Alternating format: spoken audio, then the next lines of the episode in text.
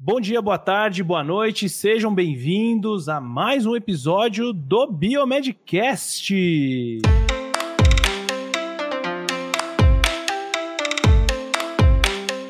Aê! Aê! Como é, que, como é que é a do Bruno? O Bruno não tá aqui hoje. Como é que é a O Bruno não tá hoje. E fala galera, aqui é Rafael Rangel, diretamente do Rio de Janeiro. Sem dois sisos agora recente, anteontem tirei dois sisos, mas estou aqui a participar desse episódio de hoje que promete, galera. A gente tá hoje com um convidado incrível, mas deixa meus amigos se apresentarem para depois a gente falar do convidado. Fala galera, aqui quem fala é o Luiz, também diretamente do Rio de Janeiro, com todos os sisos na boca. Tá? Vale, vale lembrar. Acho que ele tá falando direitinho, gente. Hoje eu vou até falar isso um pouquinho mais dicção devagar. tá, tá boa, tá boa. Mas é, tô muito animado pro episódio de hoje, pessoal. Tenho certeza que vocês vão curtir muito. É isso aí, galera. Aqui quem tá falando é o Otávio, diretamente de Minas Gerais, das Minas Gerais. E hoje a gente tem um convidado aqui, mais uma entrevista mais do que especial, né? Mais uma com o oferecimento do Idomed. E o nosso convidado hoje é o Silvio Peçanha Neto. Silvio ele é médico neurologista, doutor em neurologia pela Unirio e diretor dos cursos de medicina do Instituto de Educação Médica, o IDOMED, né? dentre eles da Universidade Estácio. Seja bem-vindo, Silvio. Fica muito, bem, muito à vontade para se apresentar, enfim, fica bem à vontade. Obrigado, tudo bem? Otávio, obrigado aí, Luiz, Rafael, obrigado pelo convite. É um prazer estar com vocês aqui, batendo esse papo. Queria começar dizendo que eu, apesar de estar com todos os sisos na boca, deveria tê-los retirado, porque às vezes ficam mordendo minha bochecha por dentro aqui. Tá então, o, o Rafael tirou, o Luiz não, mas eu não tirei, mas deveria. Ah, não sei, não sei botar. Mas Então você, caro ouvinte, está com o seu siso dentro da sua boca, por favor. Veja, reveja a sua situação. Reveja essa tá mordendo a sua bochechinha por dentro, hein? se estiver atrapalhando, de vez em quando, vale a pena pensar em tirar. Mas é um, um prazer, um prazer estarmos juntos aqui. Vai ser bem, bem legal, bem proveitoso o nosso papo. Silvio, o prazer é todo nosso ter você aqui hoje. Realmente é, é muito bom contar aqui com profissionais e também com esse apoio do IDOMED para a gente poder falar um pouquinho sobre uma coisa que ela mudou, acelerou algumas coisas durante esses últimos anos aí. A pandemia de Covid-19 ela veio, ela veio de uma forma que ninguém esperava. Eu costumo dizer que a pandemia ela acelerou alguns processos. Então, processos como, por exemplo, do ensino híbrido, que teria um boom, por exemplo, em 2025, aconteceu agora em 2020. Quem imaginava que de um dia para a noite, do dia para a noite, a gente colocaria muitos alunos para assistirem aula de forma remota, e vários desafios vieram para o ensino do profissional médico dos dias de hoje. E eu já queria te perguntar, nesse sentido, e até fazendo um paralelo com relação à sua história, de como você estudou, que não foi durante uma pandemia, dentro, dentro, da, da história do Silvio, do profissional médico Silvio, e hoje, qual que é a principal diferença que você vê hoje na sua formação do profissional médico que precisa sair hoje formado no mercado de trabalho? Qual o principal paralelo que você faria, ainda mais agora por conta de uma pandemia que a gente teve agora no meio do caminho? Perfeito, Rafael. Eu costumo, eu costumo dizer o seguinte, né? É, o curso médico, ele, até a pandemia, estava muito resistente a essa incorporação de tecnologia. Então, em geral, se acreditava que a formação médica muito clássica, muito tradicional, ela, ela eu costumo dizer que, que é uma, era uma, uma formação muito analógica.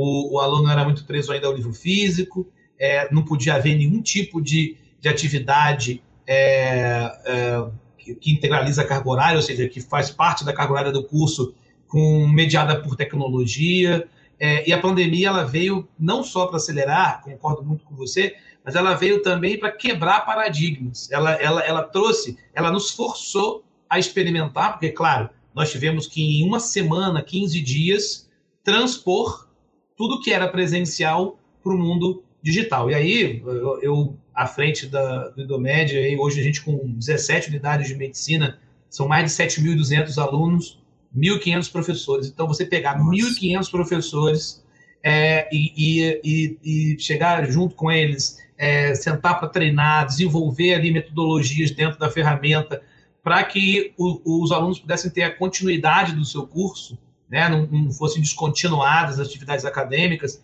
é, foi muito desafiador. Trazer toda a teoria né, para o início, para depois a prática. A gente sabe que o curso médico, assim como vários cursos da área da saúde, é, é, uma, é uma, uma atividade onde você vai, de forma integrada, fazendo a teoria e a prática, para que você vá sedimentando a teoria e desenvolvendo habilidades psicomotoras, atitudinais, e de repente a gente ter que fazer uma, uma, um ajuste, trazendo toda a teoria para o início e deixar a prática para quando fosse possível retomar a presencialidade. Isso, isso foi muito complexo, muito complexo, mas curiosamente a vontade de fazer foi tanta que realmente em 15 dias todo o corpo docente já estava absolutamente capaz, capacitado para dar continuidade às aulas. Vocês, como são professores universitários também, viveram isso e sabem que foi uma coisa assim até mais rápida do que poderia se imaginar e com menos danos do ponto de vista acadêmico. Mas isso fez com que a gente provasse algumas coisas e desconstruísse outras coisas. Então, se acreditava que é, só o, a presencialidade, o olho no olho, era capaz de garantir uma boa formação. Hoje, a gente percebe, claro, que voltamos à presencialidade e até do ponto de vista regulatório, o MEC é, que naquele momento da pandemia permitia que atividades teóricas fossem é, integralizadas e ministradas por meio remoto, é, nesse momento o que a gente tem é o 8 e o 80. Antes podia todo, toda a teoria e agora zero. Então a gente está numa uma, uma realidade pós-pandemia, onde a regulação ainda não revisitou e o curso presencial, no caso da medicina, não pode ter nenhuma carga horária sequer nem 1%. Nem, é, nenhuma porcentagem, né? Aquela 80-20, 60-40, nada? Não, então isso é interessante pelo seguinte: os cursos, é, em geral, eles tinham uma permissão de ter um teto de até 20% da carga horária total do Exato. curso em, em, atividade à distância. Dura, aí houve a pandemia, isso foi flexibilizado, mas os demais cursos tiveram uma ampliação de 20 para 40, uhum. então hoje é 40 a 60, e o curso de medicina foi o único excluído, na verdade, da, da, da norma, e, a, e, o, o 20, que era, era omisso, a portaria era omissa, falava em todos os custos da área da saúde, então a medicina até então uhum. poderia ter até 20%, mas hoje no mercado, em média, os custos médicos usavam até 5%, 6% apenas, é. a despeito de ter direito de fazer 20%, não conseguiam fazer 20%, faziam 5%, mas aí durante a pandemia isso foi flexibilizado, e agora os custos todos saíram de 20 para 40, e a medicina de 20 para zero. Então, na verdade, hoje é proibido, terminantemente proibido, é, uma aula sequer, é, como a gente está aqui hoje, né, de forma à distância, mediado por tecnologia da informação e comunicação.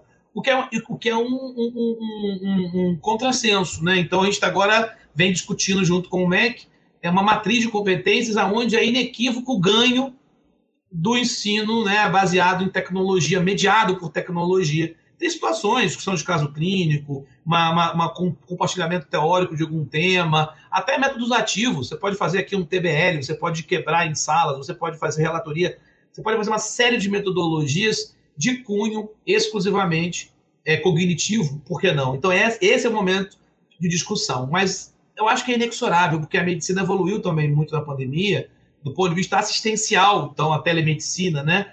O uso né, de, de, de, Big Data e uma série de outros recursos é, fazem com que a gente tenha que rever a formação médica de maneira a é, ambientar esse graduando para quando ele se forme, ele está alinhado com, que, com o mercado que ele vai encontrar. Não dá para a gente fazer uma coisa retrógrada dentro dos seis anos de curso que é um mercado tecnológico, né? Que é um mercado 100% tecnológico, a gente precisa de, dessa tecnologia para poder. Eu acho que essa talvez seja a principal diferença, né? Do Silvio, que se formou lá atrás, para o médico que se forma hoje, é que o cara precisa estar tá realmente ligado, saber o que é uma Big Data, saber, por exemplo, o que é um Power BI, saber, por exemplo, outros tipos de ferramentas, assim como nós professores. Eu sempre brinco assim, falei, gente, o professor ele é o youtuber da vida real. Essa é a grande verdade.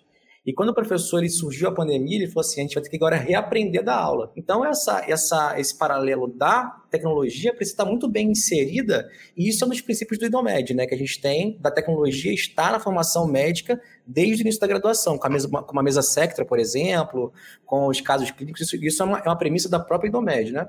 Perfeito. A gente fez questão absoluta de quando criou essa, essa nova identidade IDOMED, porque, na verdade, a, a nossa instituição, a Edux, né? A, a holding, ela tem alguns cursos de medicina, e nem todos são Estácio, porque a gente tem que entender que o curso de medicina ele está pautado na tradição. Eu não posso sair mudando a bandeira de um curso de medicina, ele, ele, ele, ele é construído com tradição. Então, lá, lá em Teresina, a gente tem a Unifacid, por exemplo, é, que é um curso que tem 18 anos. Então, eu posso chegar lá, mudar a cultura, virar. Então, o que, que a gente faz? A gente mantém ali a, a, cultura daquela, daquela escola médica e a gente, na verdade, criou o IDOMED para costurar, para que tenha um senso comum, para a gente consolidar essas unidades todas debaixo de um mesmo, de um mesmo time, uma mesma camisa. E, e essa camisa tem como característica, é, como princípio aí norteador, que a gente tenha muita incorporação de tecnologia, é, mas a tecnologia, como você bem colocou, alinhada a um, a um processo pedagógico por trás. Ela tem que ter um cunho educacional claro. Então, por exemplo, a gente tem sim um laboratório de realidade, por exemplo, anatômico em realidade virtual, que são óculos VR e tal, mas não é uma coisa lúdica só para poder o aluno ficar ali brincando de, de, de passear pelo, pelo coração. É, é, a bancada a gente fez na altura das bancadas dos anatômicos, o aluno entra de, de, de jaleco e de, e de luva, ele coloca os óculos e ele vai estudar, por exemplo, o sistema nervoso é, central, que é friável, difícil de mostrar alguma, algumas estruturas na peça formalizada, ele vai ver os núcleos da base, vai ver as estruturas, é, de maneira que ele tem um roteiro de aula integrado ao que ele vai ver na, na, na discussão teórica, na sala lá no anatômico de peça formalizada e platinada. Então há, uma, há um, por trás um, um arcabouço educacional para incorporar a tecnologia de uma forma eficiente.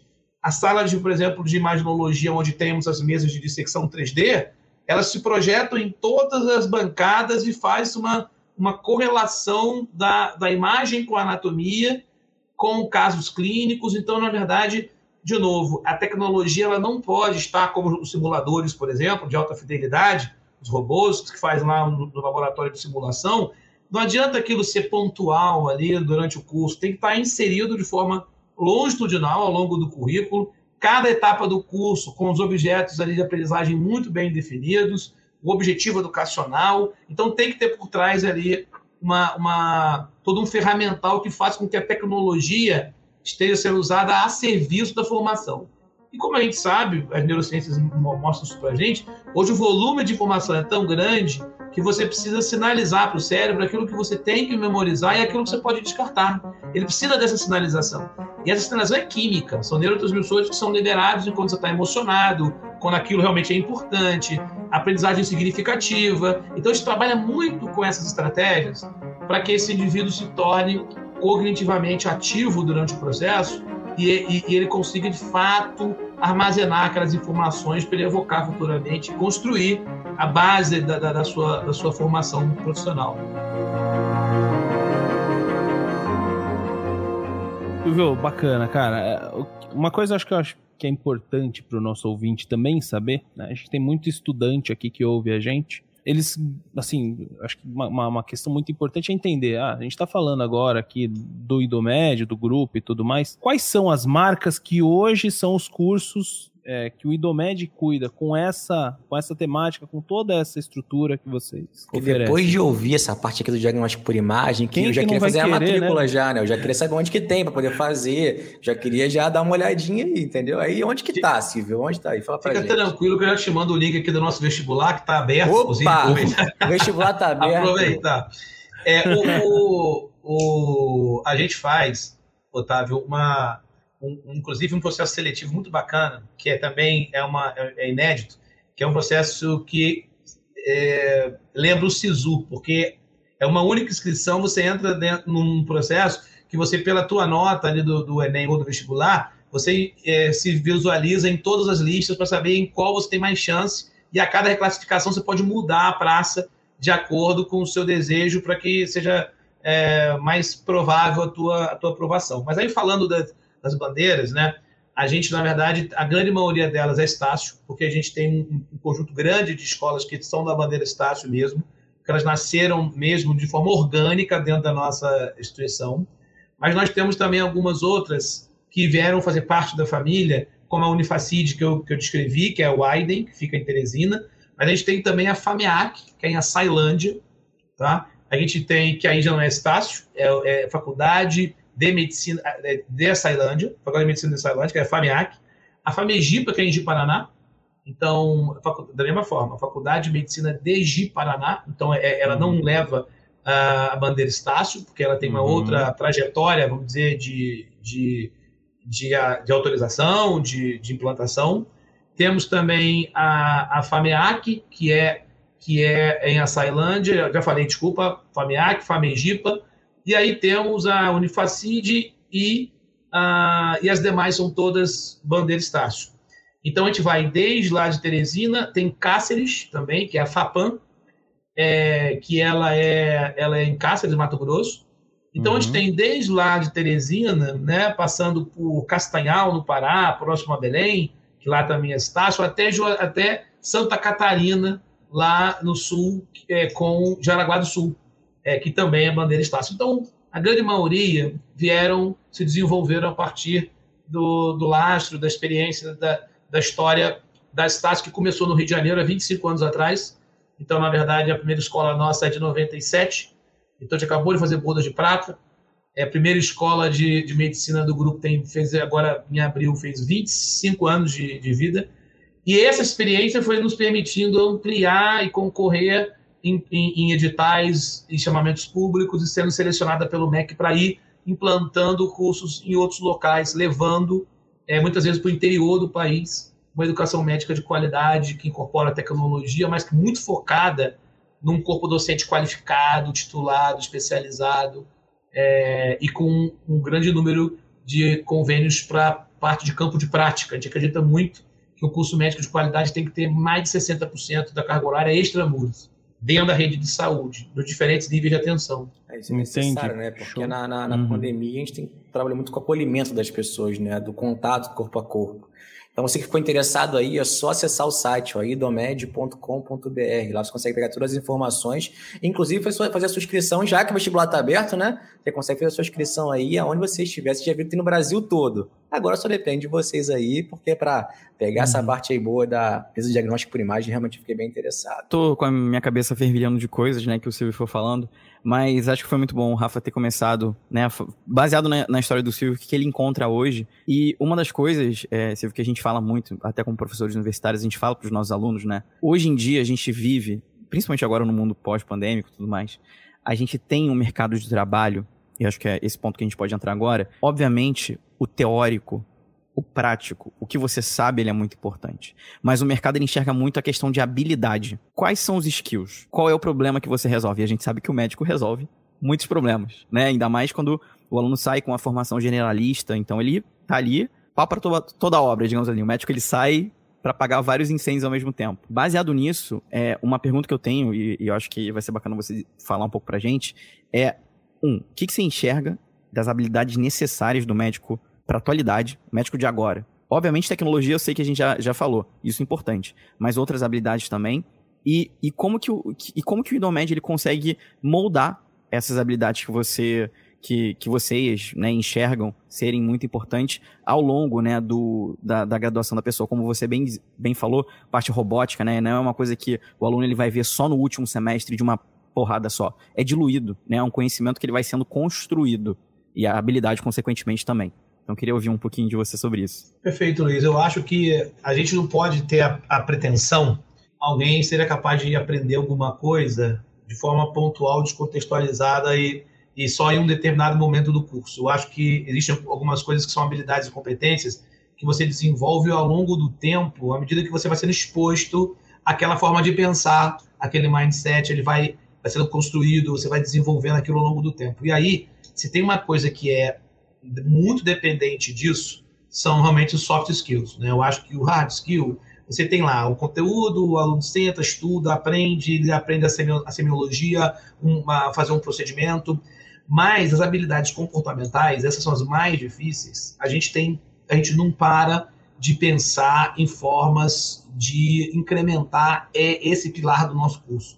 A gente acredita, né, por exemplo, que, claro, assim como para qualquer profissional, essa parte é, comportamental, atitudinal, soft skills, é, é, são mais importantes do que o saber técnico. Porque o saber técnico, eu acho que você, claro, sabe que é, as pessoas têm mais facilidades, desde que tenham disciplina, de, de, adquirirem aquelas competências. Mas algumas coisas a gente percebe no médico, né, em especial, que é fundamental a gente, a gente proporcionar que ele se desenvolva. Por exemplo, no que tange é, a parte é, da abordagem interpessoal, né? essa relação interpessoal.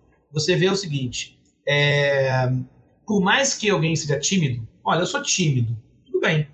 Vocês, por exemplo, desenvolveram ao longo da vida essa habilidade de se comunicar, né, de, de, de, ser empático, de, de, de, de, falar de maneira a, a, a, a vamos dizer, é, é, capturar a atenção de forma é, é fluida, de forma bacana, e, e isso é, é, uma coisa que é possível se desenvolver. Então, por exemplo, é claro, tem algumas pessoas que são mais talentosas, são, outras são, são não precisam de mais atenção. Mas, por exemplo, um, médico, ele não pode dizer, não, não, eu sou eu sou é, é, é, tímido, eu sou introspectivo, eu não gosto muito de desenvolver aqui uma conversa é, longa com o meu paciente. Mas, é, mas você precisa, o ferramental e fundamental para você é conseguir estabelecer relação conseguir capturar informações que te permitam juntar as peças e chegar a um diagnóstico e poder fazer o seu trabalho. Então, cada um, então isso é um ferramental que, que a pessoa precisa desenvolver e a gente cada vez mais está se preocupando em pegar na mão desse graduando e fazer com que ele consiga desenvolver a despeito de às vezes ele achar que não, eu isso não é meu perfil, isso não existe. A pessoa pode ser mais é, é, introspectiva na vida pessoal que ela quiser.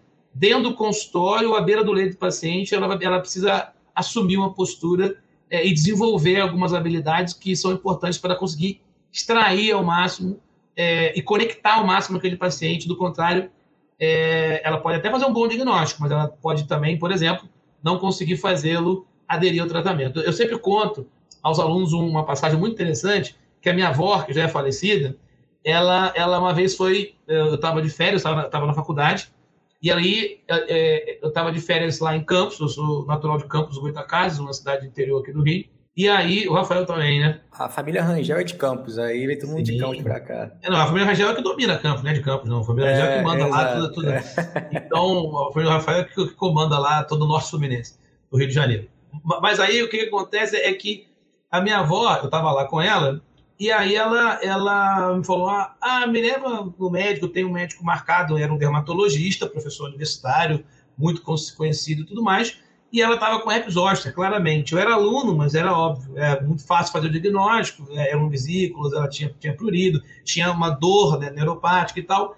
E aí eu olhei, eu sabia que aquilo era herpes zoster, é claro, pela idade tudo mais, e aí e seguia o dermato direitinho e tudo mais. Aí, mas a gente foi eu fui acompanhá-la na consulta. E aí o colega, é, claro, ali, uma, aquela rotina ali puxada, ele, Dona Lourdes, como a senhora e tal, tal, mal levantava a cabeça naquela correria, e ela foi falando o que estava sentindo e tudo, e ele foi tomando nota, e ela tinha feito uma ambrosia na noite anterior, ela adorava deixar o leite coalhar e fazer doce de leite, que eu cresci sem saber que chamava ambrosia, porque lá era doce de leite empelotado mesmo, só que depois fui descobrir quando eu vim para o Rio que chamava ambrosia. Aí ela levou o doce, doce dela, maravilhoso, sempre maravilhoso, guardado numa bolsa, tendo feito com o maior cuidado e tudo. E aí o colega nem levantou a cabeça e tudo mais. Aí a senhora levanta um pouquinho a blusa aí. Ela levantou a blusa, desabotoou a blusa dela de seda lá, bonita, que guardou para essa, essa ocasião, mostrou, ele olhou, viu que era episódio, não falou nada, baixou a cabeça, continuou e entregou para ela já o receituário ali com o que ela tinha que fazer. A senhora vai fazer isso, isso, isso. Aí ela achou que ela ainda ia contar uma história, ia conversar, não, porque o meu filho, não sei o que, tá. Não, não, não, tudo bem, tudo bem. Só para tá tudo bem aqui, ó, toma aqui a medicação. Veja, pode ser, ter conhecimento que tiver, pode saber qual é a droga mais moderna, a mais atual. Ela levantou dali, ficou brava. Eu fui falar do doce, porque achei que eu tinha esquecido. Ela me beliscou embaixo da mesa, como quem diz, cala a boca, o doce aqui não fica. Ele levou embora o doce. Então, ele perdeu o doce, se deu mal. E para piorar a situação, na saída no corredor, ela amassa a receita jogando lixo. Que isso, vó? O meu medicamento aí? Não, odiei o médico. Então, quer dizer, de nada adiantou. Ela não, não usou o medicamento que, que ele recomendou. Ela não confiou naquilo que estava sendo prescrito. E o que é muito pior, é, perdeu o doce. Então, quer dizer, o, o, o, o, grande ponto aqui que eu queria destacar é: parece algo trivial, mas não é. Eu, cada paciente, se, o seu objetivo é só ser um fazedor de diagnóstico, aí tudo bem. Mas se você quer, no final do dia, que a atuação impacte verdadeiramente naquela pessoa, naquela família, naquela condição, você precisa de ir muito além disso. E hoje em dia, os pacientes, eles percebem isso, eles, eles conhecem, às vezes, porque eles estudaram antes a doença, eles leram no Google e tal. O doutor Google hoje realmente é inevitável. A gente não pode lutar contra isso.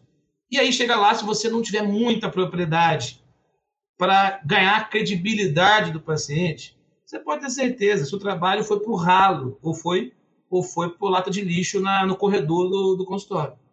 Então, acho que o ponto do Luiz, que é fundamental, é a gente precisa muito saber tudo do Sableton, do, do, do, do no caso do, do ensino mais básico, do, do, Machado, do que for.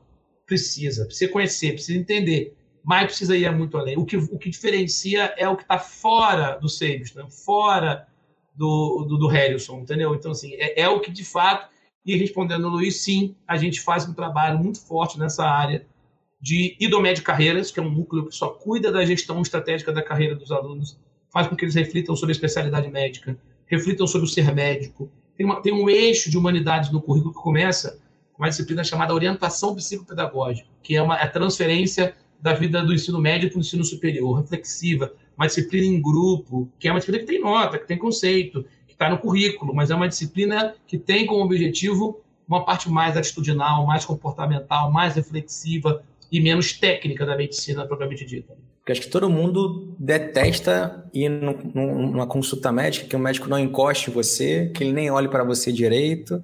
Assim, nossa, mas ele nem encostou em mim. Acho que todo mundo já teve essa situação e a pessoa não gosta de fato. Eu acho que, que isso é um ponto que todo mundo acha que é um ponto negativo e já deve ter passado por isso em algum momento. Isso é uma coisa que a gente tem que quebrar, né?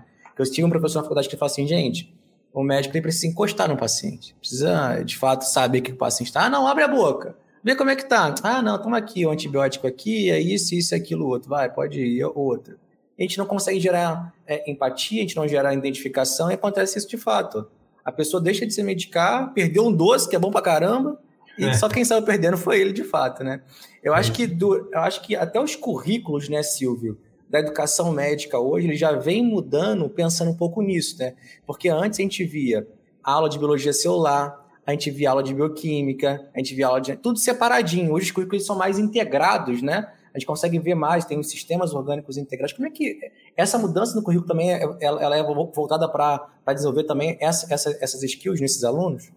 É, com certeza. Porque o que, que acontece? Como a gente falou que hoje o cérebro precisa ser, ter uma sinalização química daquilo que é importante.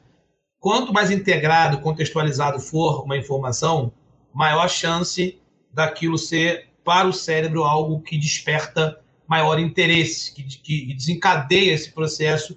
E aí, claro, quando você faz um, uma integração de, de unidades curriculares e, e, e, e tem casos clínicos disparadores, você traz o contexto, isso acaba sendo interessante porque aquela, aquela informação ela encontra é, um background ali, como se fosse um, uma, uma, um quebra-cabeças que uma peça encaixa em algo pré-existente e, e esse é esse fenômeno dá-se o nome de aprendizagem significativa, uma coisa que se encaixa em outra que já existia, que já estava consolidada e assim o quebra-cabeça vai tomando forma e, e ganhando é, significado. E aí, nesse caso, as integrações de disciplinas são assim. Você me perguntou, eu, quando estudei, é, eu tinha aula, por exemplo, terça-feira de manhã era bioquímica. Aí, depois de histologia, anatomia na sexta-feira de tarde. Enquanto a anatomia estava falando de sistema locomotor, a histologia estava falando de pulmão e a bioquímica estava falando de sistema nervoso. Né? Então, isso é muito comum, essa, essa des, é, desconexão entre as coisas. Hoje, cada vez mais, os currículos são integrados, integrações horizontais, ou seja, entre as disciplinas do currículo, e integrações verticais, que, vão, que são integrações, são links de um período com o outro. São chamados eixos curriculares. Então, quando você tem um eixo, por exemplo, sistemas orgânicos integrados, você vai ver o 1, 2, o 3, por exemplo. Então, você tem um, um eixo. Então, as coisas elas não têm, elas não têm, elas não têm afinitude no, dentro do próprio período, elas, elas continuam. Então isso cria como uma série que tem um episódio seguinte e uma outra temporada. Então as coisas não se, não se esgotam é, em si. Então e, e isso é, é, uma ciência. Isso, isso, é isso tem muita gente que estuda isso profundamente. A gente vai ter agora no início do próximo mês o Congresso Brasileiro de Educação Médica, o COBEM. Vamos lá, inclusive, é, para dar uma palestra lá sobre justamente novas tecnologias e incorporação delas no contexto da educação médica, que é um tema que a gente vai falar lá no Congresso Brasileiro. Então, esse congresso, por exemplo, reúne todos os cursos médicos e eh, gestores, dirigentes, docentes, discentes do Brasil inteiro para refletir sobre uma, uma ciência que é a educação médica. Então, a gente está falando sobre uma ciência, não é uma coisa é, que você simplesmente coloca lá e ela, e ela, e ela é, é, evolui sozinha. Não, você precisa colocar energia, pensar em novas metodologias e tudo. E os métodos ativos vêm muito nessa linha de colocar um pouco mais esse aluno no centro do processo, para que ele, ele, que ele tenha, é, é, vamos dizer assim, bioquimicamente, a geração desses neurotransmissores que sinalizam para o cérebro, oh, isso é importante. E aí ele abre esse portal do aprender. Aí estou falando de norepinefrina, estou falando de serotonina, estou falando de, de, de, substâncias que hoje comprovadamente ativam a, a, área cognitiva e elas só são liberadas se você, durante o ambiente ali, é, educacional, aquilo te estimula. Eu brinco com os alunos o seguinte: qual é a diferença é, é, no cérebro humano de uma hora e meia de um filme no cinema, onde ninguém escreve, ninguém anota, ninguém grava o filme todo para transcrever e psicografar em casa, ler quatro vezes para poder acreditar que ah, agora eu entendi o filme. Não, que é isso? Por que, que no filme ninguém faz isso? E na sala de aula todo mundo fica enlouquecido em, em anotar e gravar e não sei o quê. Por quê? Porque lá no filme o roteiro foi pensado, a trilha sonora, o figurino, tudo foi pensado para emocionar, para ativar o cérebro no local onde precisa ser, ser ativado. Hoje, educar é emocionar. E não por uma questão filosófica, não, é por uma questão técnica. É, é, é, é estimular é uma... o límbico, né? É o estimular claro. o límbico, de fato. É isso que a gente Porque... até comenta. Que assim, é. a gente quando vai até, eu e o Luiz, a gente fala muito isso com os nossos alunos também, Gente, tudo é storytelling. Tudo é como é que você conta a sua história especificamente, como é que você monta aquela aula, em qual história que você está pensando. Então, quando você ativa o límbico, você consegue muito mais gerar conexão. Quando você gera conexão, você aprende muito mais rápido. Acho que esse é o claro, principal ponto, né? Claro, e, e, isso, isso bioquimicamente é o que vai diferenciar uma aula chata, uma aula que, que não, não, não prende atenção, de, uma, de você maratonar oito horas no final de semana vendo série e, e, e, não anota nada, e não salva nada, não grava nada, e se alguém perguntar para você no dia seguinte como é que foi, você vai saber dizer tudo. É, deve ser por isso que os debates políticos são tão emocionantes, né? Porque é, é tanta confusão no debate que no dia seguinte você pergunta como é que foi. Todo mundo sabe explicar tudo, quem falou o quê, quem bateu em quem. Porque uhum. é isso, é, é, é, o, é, a, é a capacidade daquele determinado estímulo sinalizar para o nosso cérebro que ele é importante. É claro que as emoções que são capazes de fazer isso não são só as boas. As emoções ruins também, elas são muito marcantes, né? Porque elas igualmente liberam, via amígdala, claro, liberam né, esse, esse estado nosso de, de luta e fuga, de, de ficar excitado, de, e esse, esse estado estimulado, ele é muito importante para a fixação da memória. Então, a gente tem que usar isso a nosso favor. Usar o conhecimento das neurociências para o, o processo educacional e trazer isso para as metodologias e tal. E um cuidado, só fechando aqui essa minha fala, a gente não pode demonizar a aula expositiva. Com as metodologias ativas, passou a dizer o seguinte: a aula expositiva é um problema e tal. Não é verdade. Tanto é, o, o filme é expositivo. Cara, obrigado por essa fala. Obrigado por essa fala. Porque depois que surge a metodologia ativa, parece que tudo que é expositivo é endemonizado. Não, a gente não pode que mais fazer Total. isso. Que agora a aula tem que ser PBL, tem que ser Kahoot, tem que Exatamente. fazer Jigsaw e só isso. Não, gente. É, parece que tudo que a gente aprendeu até agora já foi tudo errado. Agora, é, agora só, pode, só pode metodologia ativa. E não, né? A aula expositiva ela continua como um dos grandes é, precursores do ensino hoje, hoje ainda, né? Claro, o que a gente pode fazer é, e, e precisa fazer aí sim é transformar, porque veja, um filme do cinema ou a série do Netflix, ou de qualquer que seja o, o, o lá o streaming lá de, de vídeo, é, é expositivo. Ou, ou, ou, de repente o, o, o, o, Casa de Papel para e fala: agora você pega uma folha de papel e cada um escreve o que, que achou do, do, do, do, do, assalto no banco. Não. Então, o, o, o ponto é, é que ser expositivo ou não, não é esse o ponto. O ponto é a capacidade do método, seja ele qual for, de deixar o interlocutor cognitivamente ativo.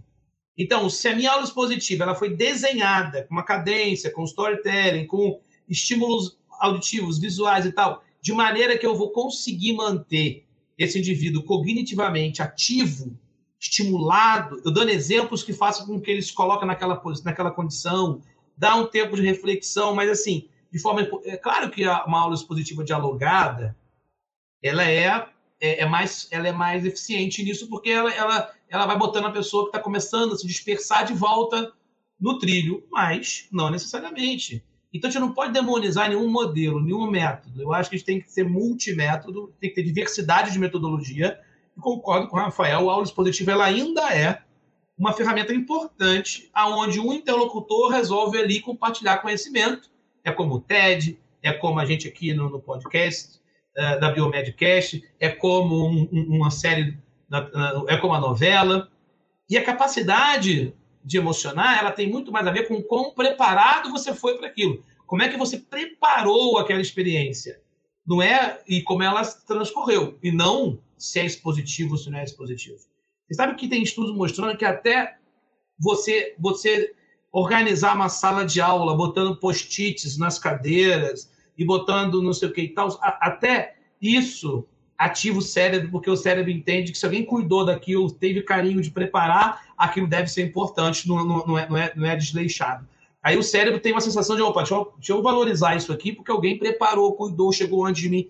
Quando o professor chega depois do aluno, chega de qualquer jeito, vai lá, deixa, deixa eu ver se tem aqui alguma, algum slide para apresentar aqui hoje. Acabou. O cérebro já, já, já sinaliza assim, ó, isso aqui não serve para nada, porque se o cara que vai falar sequer se preocupou em preparar, então, gente, relaxa, desliga os neurônios e vamos pensar é, é, é, no que vamos fazer quando chegar em casa. Então, é, então é isso, é, são estratégias, são, são, são truques, é, vamos dizer assim, neurofisiológicos que a gente precisa ter e adotar no nosso dia a dia de trabalho. Exato. Numa aula expositiva, eu até falo assim, gente, traz uma coisa do seu dia a dia e coloca dentro, dentro de uma aula expositiva.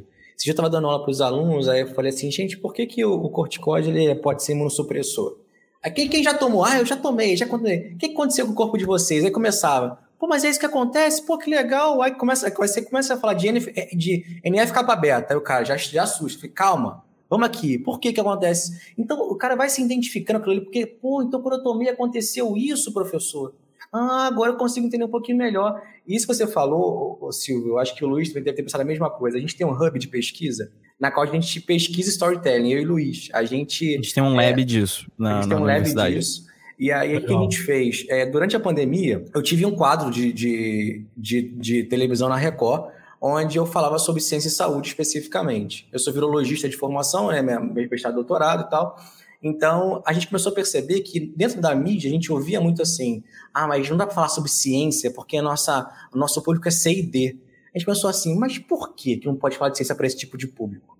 E a gente começou agora a dosar, nesse nosso lab, de, de, de, nesse hub que a gente tem, quais são os tipos de informações, pegam quais tipos de classe e qual, e qual nível social. Então, vídeo. Quem é mais quem é mais seduzido por vídeo? Quem é mais seduzido por podcast, por texto e por aí uhum. vai? A gente está fazendo toda essa dosagem agora de storytelling, como isso é contado, para ver como a gente consegue fazer divulgação científica de uma maneira mais eficiente e mais, mais realmente direcionada científica.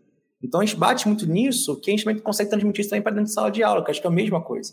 Quando a gente descobre claro. aonde está isso aí para o aluno, a gente consegue atingir com a maior maestria esse ponto. Perfeito. E, e, e só um ponto até para comentar para o Rafa, né?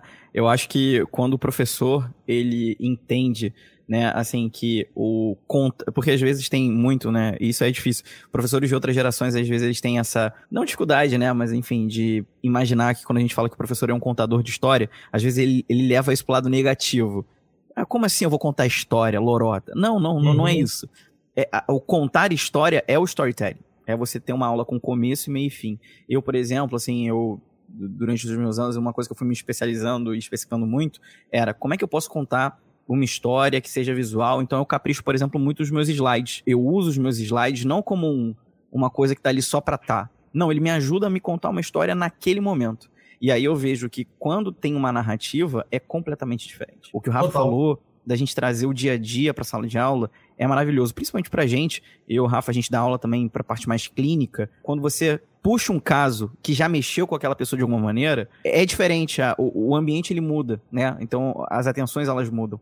Quando, quando se coloca nesse lugar. Então, acho que é, é de fato isso é, isso é muito bom, né? Então, e, e também, e, e, aí também vai muito da, da grande habilidade, por exemplo, do, do médio conseguir selecionar ali um grupo de professores, né? Como você falou, todo mundo ali altamente especialista. Mas aí, Luiz, eu, eu, eu, vou, eu vou, te dizer que o maior desafio, então, quando, você, quando o Rafael perguntou lá atrás é, o que é, né, o que evoluiu na, na visão de um profissional que se formou é, há bastante tempo atrás, como é que é hoje. Eu acho que o maior desafio, na linha do que você falou, é desenvolvimento docente. Tá? Eu acho o maior desafio, primeiro que o, o docente, ele é, é, ele é o maior ativo, o conjunto de docentes de um curso, ele é o maior ativo que o curso tem. Então, primeiro, tem que ser, isso tem que ser encarado. O docente, ele não é substituível, aquele, aquela peça é uma peça fundamental. Então, a gente tem que olhar o docente como a, ali a joia da coroa do processo. Como qualquer é, processo, quem executa, né, quem, quem realiza, quem operacionaliza é o maior, é, deve ser visto como o maior ativo. É, um ativo de um curso, ele não é o, o, projeto pedagógico, não, são, não é a mesa Sectra, não é a mesa Atrix, não é o, o óculos 3D. O maior ativo não é, não é o acervo de peça cadavérica dissecada. O maior ativo é o docente. Mas é muito difícil. A gente precisa.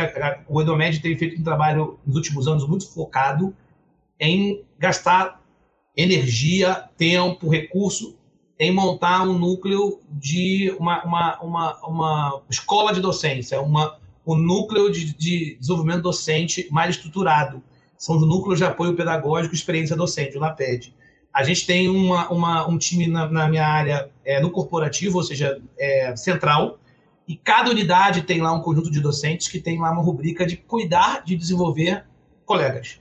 Porque, na verdade, não é trivial você pegar um profissional e querer que ele é, encare esse mundo, é, como a gente está falando aqui, com toda naturalidade. Então, ele vai precisar entender por que, que ele vai ter que rever os seus slides, por que, que ele vai ter que, eventualmente, é, fazer uma, um, uma atividade com um método mais ativo, por que, que ele tem que cuidar, lá como eu disse, lá dos post-its. Então, assim, só que curiosamente, e aí voltando ao início da nossa conversa, a pandemia também estimulou isso. Por quê? Porque os docentes perderam a sala de aula, uh, uh, uh, perdeu ali o, o vamos dizer, o, o, lugar onde ele tinha conforto, né? Ele foi para trás de uma câmera, então ele teve que começar a aprender algo novo, e é curioso que a, a vontade e a saudade de estar de volta no, no, presencial era tanta que quando volta, e a gente aproveita essa, essa volta para fazer uma série de trabalhos de desenvolvimento docente, de maneira que agora todos querem inventar, todos querem testar coisa nova, todos querem. Então, a pandemia também nisso ajudou. Meio que quebrou, e aí eu falava de paradigma. Quebrou o paradigma. Agora um docente de medicina acredita de verdade que ele pode ensinar de diversas formas e não só é, escrevendo num quadro branco. Então, assim, então, então isso foi maravilhoso. É, a pandemia nesse, nesse aspecto, ela, ela, ela, ela, ela acelera, mas ela não só acelera, como ela quebra alguns paradigmas super é, é, estruturantes e, e aí abre um novo mundo para a gente explorar.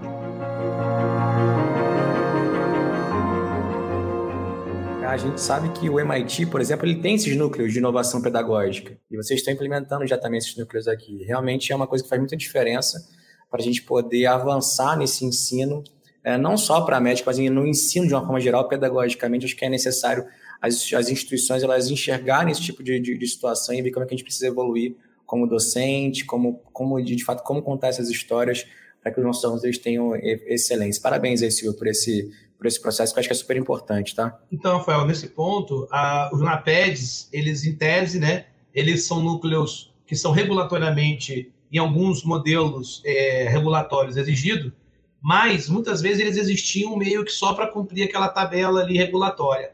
E aí, esse ponto que você trouxe é fundamental, a gente é, costurou esses NAPEDs debaixo de um núcleo é, central também, é, corporativo, que é na linha do que você acabou de, de exemplificar, que é o nosso LIP, que é o Laboratório de Inovação Pedagógica. E o LIP também. Ele existe? É o... Existe. existe. Tá brincando? Tem, Nossa, tem, tem uma estrutura, cara. tem um headcount dedicado a ele, tem a sua própria marca, tem o seu próprio logo. tem a programação anual, tem orçamento, tem, enfim, tem metas, é, é, que é o, o, Laboratório de Inovação Pedagógica, chama LIP.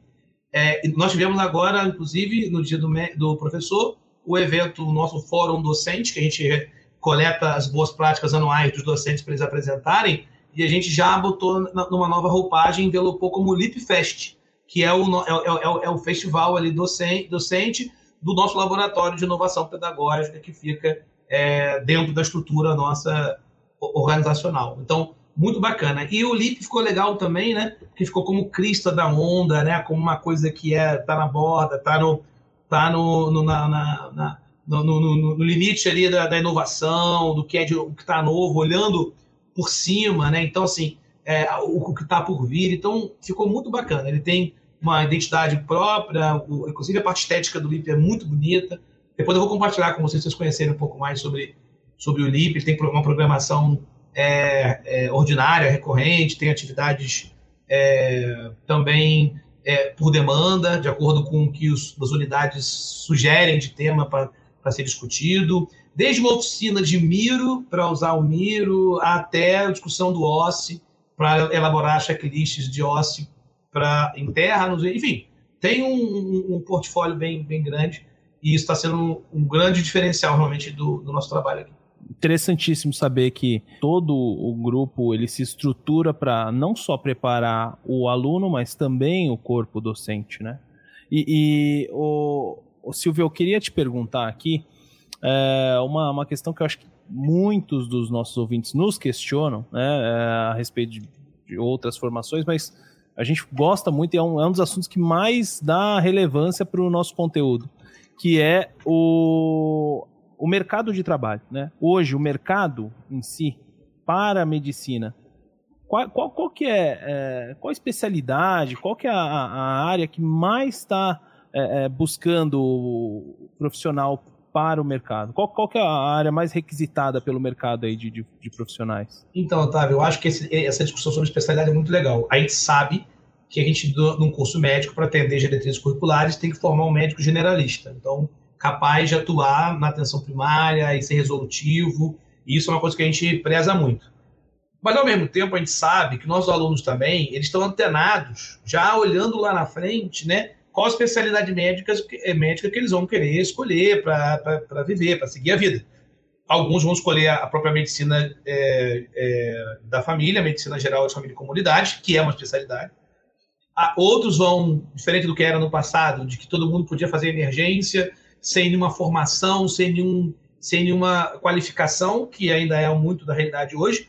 É, o recém-formado vai trabalhar num lugar onde a gente tem aí mais crítico, que é a emergência, mas é, é um contrassenso, mas é o que acontece que é onde tem uma demanda grande, né, um espaço, uma empregabilidade alta, mas é, é, a, como se tornou especialidade médica, urgência e emergência também passou a ser uma especialidade que algumas pessoas que gostam dessa adrenalina querem viver pro resto da vida dando plantão e né, reanimando e entubando é, pacientes na emergência, estão é, buscando fazer como especialidade também.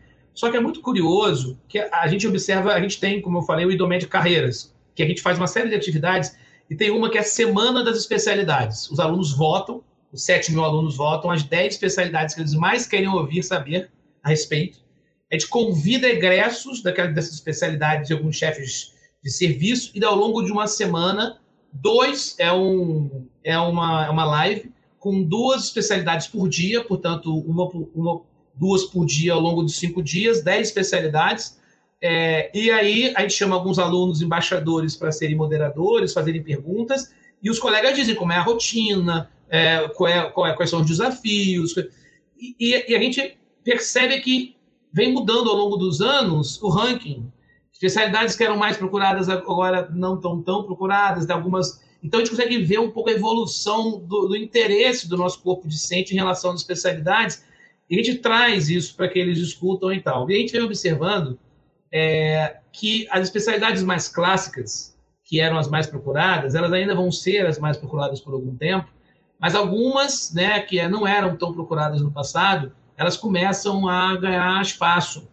E as especialidades, vamos dizer, menos clássicas ainda são aquelas que são também oportunidades de mercado de trabalho que estão ligadas à parte de gestão, a parte de empreendedorismo, a parte de negócios. Então, você tem muitos médicos que antes, hoje a gente tem é, ligas acadêmicas, a gente tem o, o nosso Idomed Hubs, que na verdade é um celeiro onde a gente incuba seis startups, mas ao mesmo tempo quer que os alunos todos da faculdade é, é, respirem essa, esse universo do, da visão empreendedora, né, do comportamento empreendedor, porque na verdade tem muito campo de, de trabalho, muito mercado, é, para além da cardiologia, da, da neurologia, da pediatria, da, da cirurgia plástica, da, da, da, dermatologia, tem muita coisa além de considerar que todos esses que eu falei também precisam dominar aspectos de gestão, porque eles vão ser, fazer gestão das suas próprias carreiras. Então, eles precisam também dominar isso. Então, eu, eu acho que as especialidades, elas, elas, algumas delas estão muito em alta.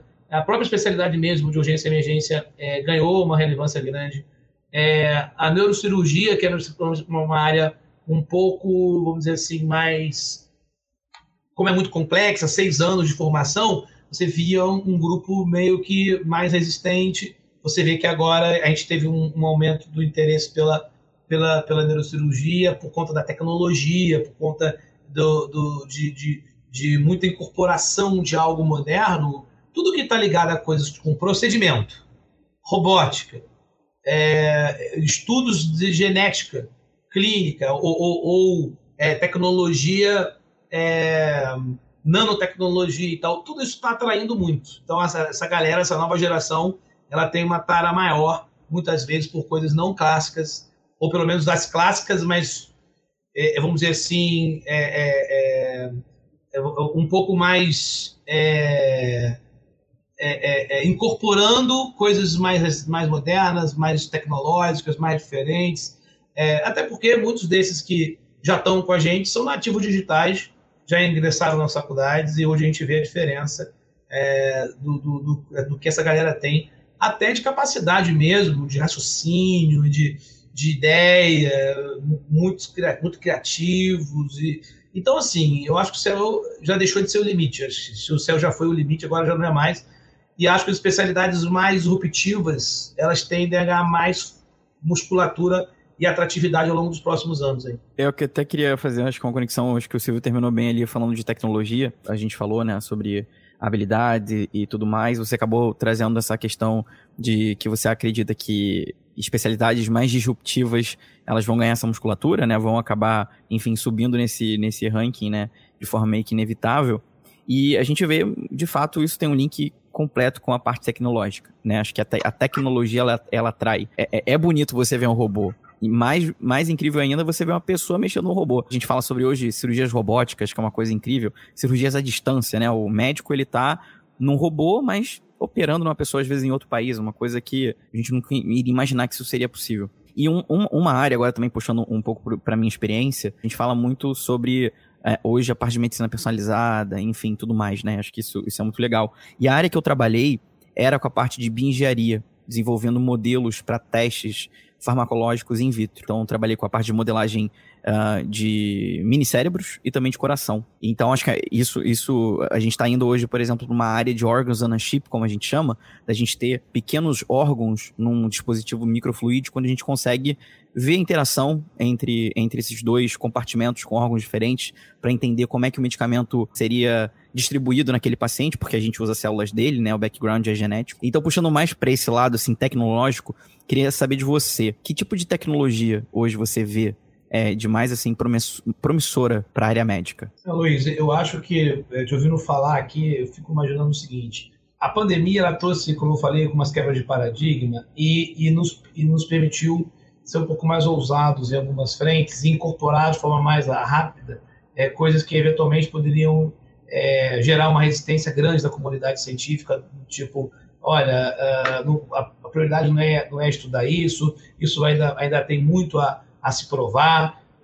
Agora não é a verdade é que é, essas novas tecnologias elas cada vez mais elas atraíram é, pesquisadores e pessoas que é, grandes entidades, grandes é, investidores que acreditam que é, aquilo que eventualmente podia passar em alguma medida num pitch como algo muito fora, muito, muito fora do contexto, muito, muito fora da realidade, é, já não é mais visto assim. Quer dizer, há uma mudança clara de, de perspectiva. Então agora, assim, não, peraí, vamos ver, vamos entender um pouco mais, vamos, vamos, vamos é, é, é entender como é que como é que fica de pé essa ideia, esse case, como é, qual o tempo que vai levar para a gente conseguir trazer isso é, para a prática clínica. Então, eu acho que todas as tecnologias é, que, que consigam minimamente mostrar um caminho vão ter hoje menos resistência do que tinham no passado, de ter que se provar muito para. Eu acho que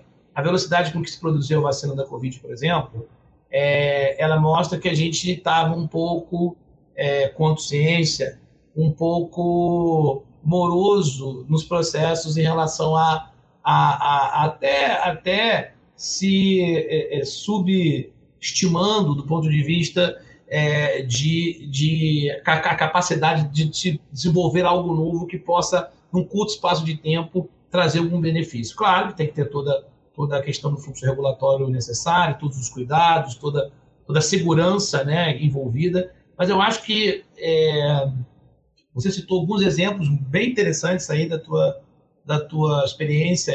Eu acredito que é, uma vez que cada uma dessas tecnologias tenha conseguido provar que trazem algum benefício, eu acho que a incorporação é, tende a ser nos próximos anos muito maior, até porque os líderes né, desses institutos, dessas, desses órgãos, eles também estão cada vez mais é, disruptivos, mais dinâmicos e com cabeças mais modernas. Não, não, não só a idade, mas a cabeça.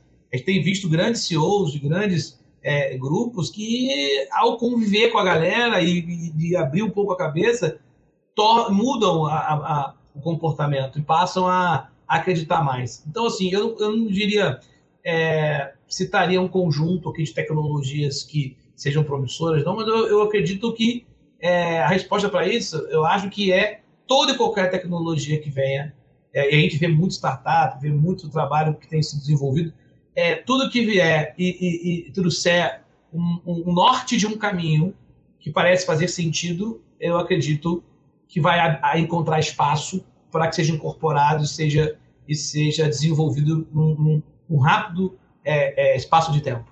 Eu acho que agora a nossa, nossa curva de desenvolvimento na saúde, porque a saúde era talvez uma das ciências mais é, vamos dizer assim, lentas do ponto de vista de incorporar novas tecnologias, né?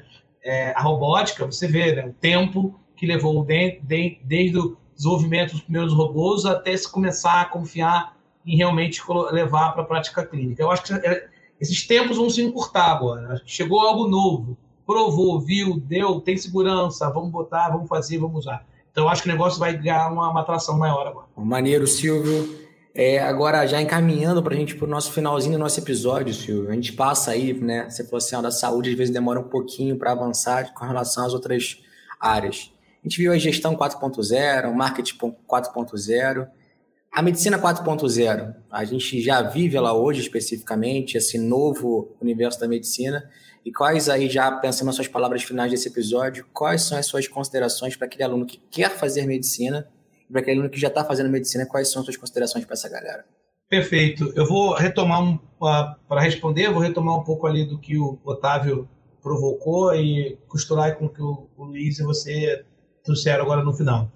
É, eu acho que o, o, a formação médica, ela, portanto, precisa, é, é, é ela precisa transcender a formação técnica, é, é, que tem que ser muito robusta, mas tudo o que a gente discutiu aqui ao longo desse papo todo precisa estar de verdade, não só no papel, não só no discurso, mas tem que estar de forma estruturada no processo formativo desse aluno. E aí, esse aluno, quando a gente chama de aluno, é, somos nós para essa vida. Cada um de vocês aqui, como eu, a gente é, se dedicou a uma, a uma área do conhecimento e a gente entende que a gente vai para o resto da vida aprender, do contrário, a gente perde totalmente sentido. Uh, se a gente acha que a gente sabe o suficiente para viver sem querer aprender uma coisa nova cada dia. E aí, a gente, por exemplo, é, pensando muito nisso, a gente preocupado nas discussões que o Otávio trouxe sobre marketing médico, não é? Quer dizer, como é, é mídias digitais e mídias sociais. Então a gente foi junto com a Academia Nacional de Medicina, que era um desejo da academia já antigo, e a gente sentou junto a quatro mãos, fizemos um MBA em gestão para médicos.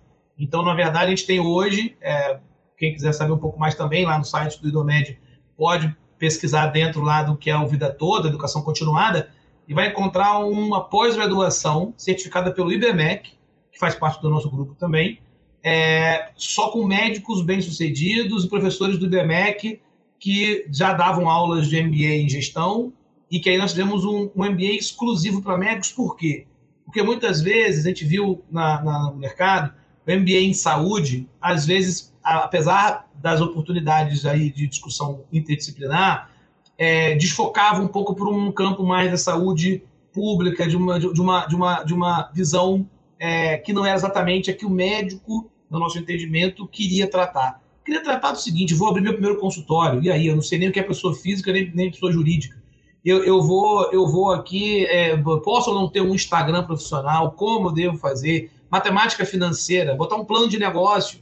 Eu quero saber se, se aonde pô, meu, meu, resultado não está tão bom quanto, quanto eu tenho um bom faturamento, mas eu deixo um resultado ruim. Onde é que são as linhas ofensoras aqui que eu deveria tratar, um plano de ação? Então, a gente trouxe toda essa turma do IBMEC e é, docentes indicados pela Academia Nacional de Medicina para fazer um corpo docente super robusto lançamos o nosso MBA, tá já está na segunda turma, na segunda captação, MBA de gestão para médicos. É, é totalmente focado de médico para médico e docente do IBMEC. E esse curso, ele traz muito essa reflexão, essa discussão sobre soft skills, gestão de pessoas, então tudo que um médico tem que ter de, na sua caixa de ferramenta, né, que a faculdade não ensina, porque não, não é o objetivo da faculdade.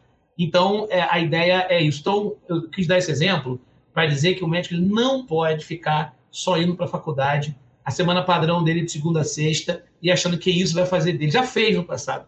Hoje não faz mais dele um grande profissional. Ele precisa ir além. E hoje eu vejo os alunos nossos fazendo isso mesmo.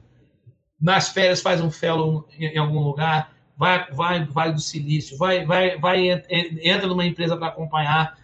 A galera tá assim. Então, assim, para a gente conseguir é, ajudar esse aluno, né, a se formar um profissional mais qualificado, a gente tem que também orquestrar um pouco, ajudar ele, organizar tudo isso. Também, do contrário, ele vai ficar totalmente perdido no meio desse oceano de oportunidades, de coisas para fazer. Então, acho que a resposta para isso é modernizar o currículo, trazer pessoas boas para o time, porque o time de docente é o, é, o, é, o, é o maior ativo que qualquer curso tem. E o terceiro é, além de você se modernizar e tá com os bons é tentar não parar de evoluir, olhar o que está acontecendo, incorporar, não ter é, é, é, aquela coisa de você é, desapegar das verdades absolutas. Se você tem certeza daquilo por mais de um ano, tá errado. Certamente você está errado. Porque se você tem a mesma certeza que aquilo é, é, é aquilo por mais de um ano, hoje provavelmente, no mínimo, você está perdendo a oportunidade de refletir sobre oportunidades de melhoria. Então é isso, estamos seguindo é, é, nessa linha. Eu, eu, quero agradecer muito aí a vocês pela oportunidade de bater esse papo. Fiquei muito bem assim satisfeito, impressionado com, com o trabalho que vocês estão fazendo, que é de suma importância para a comunidade médica, científica, área da saúde, o que é, na verdade, ter um grupo tão qualificado, trazendo temas tão relevantes é, e com tanta é, é, experiência, maestria na condição desse processo que no final do dia é a gente fazer destravar conhecimento, fazer com que isso, que isso se torne cada vez mais conhecido e parabenizar aí os ouvintes do Biomedcast, porque assim, vocês estão no lugar certo. Eu já vi que o negócio aqui é, é, é, é fera. E é isso, a gente tem que estar assim, tem que estar entre os bons. Silvio, muito obrigado. A gente curtiu muito o bate-papo com você aí. É um prazer, uma honra para a gente estar com você aqui. Também agradecer a todo mundo que está ouvindo até agora. Se você ouviu até agora, vá nas nossas redes sociais, comenta, não esquece de dar cinco estrelas aí, vale a gente bem também no Spotify, no Web Podcast, qualquer plataforma de podcast que você esteja ouvindo. Queria agradecer mais uma vez, Silvio. Muito obrigado, Luiz, Otávio, muito obrigado pela parceria de vocês em todos os episódios a gente vai ficando por aqui. Alguém quer falar mais alguma coisa aí? Mais uma mensagem Só final? realmente agradecer, foi incrível. Eu acho que o bom do Biomedcast, como o Silvio falou, né? É, pra vida, a gente tá, tem que estar tá sempre aprendendo. E acho que a gente aqui, como host, a gente não tá aqui só para espalhar informação, a gente também aprende. Então, por isso que a gente fala, ó, o, o, o convidado ele vai falar porque a gente tá aprendendo aqui também. Não importa se a gente já tem mestrado, doutorado, pós-doc, a professora não sei quantos anos. A gente ainda é aprendiz. Que é isso, a gente tá se moldando sempre. até o fim. Sempre tem alguma coisa para aprender. Aprendi muito com você, Silvio. Obrigado, tá? Foi, foi muito legal esse papo. Pô, Silvio, eu queria te agradecer, querido, pelo seu tempo, pelas palavras, pelo conhecimento compartilhado aqui com os nossos ouvintes. De verdade, eu acho que é, eu aprendi muito também hoje. É, um conhecimento aí a respeito de metodologias eh, ativas e, e expositivas, né, como a gente falou aqui hoje. É, tenho certeza que isso, esse conteúdo aqui vai fazer muita diferença para os nossos ouvintes também. Né? Queria agradecer você.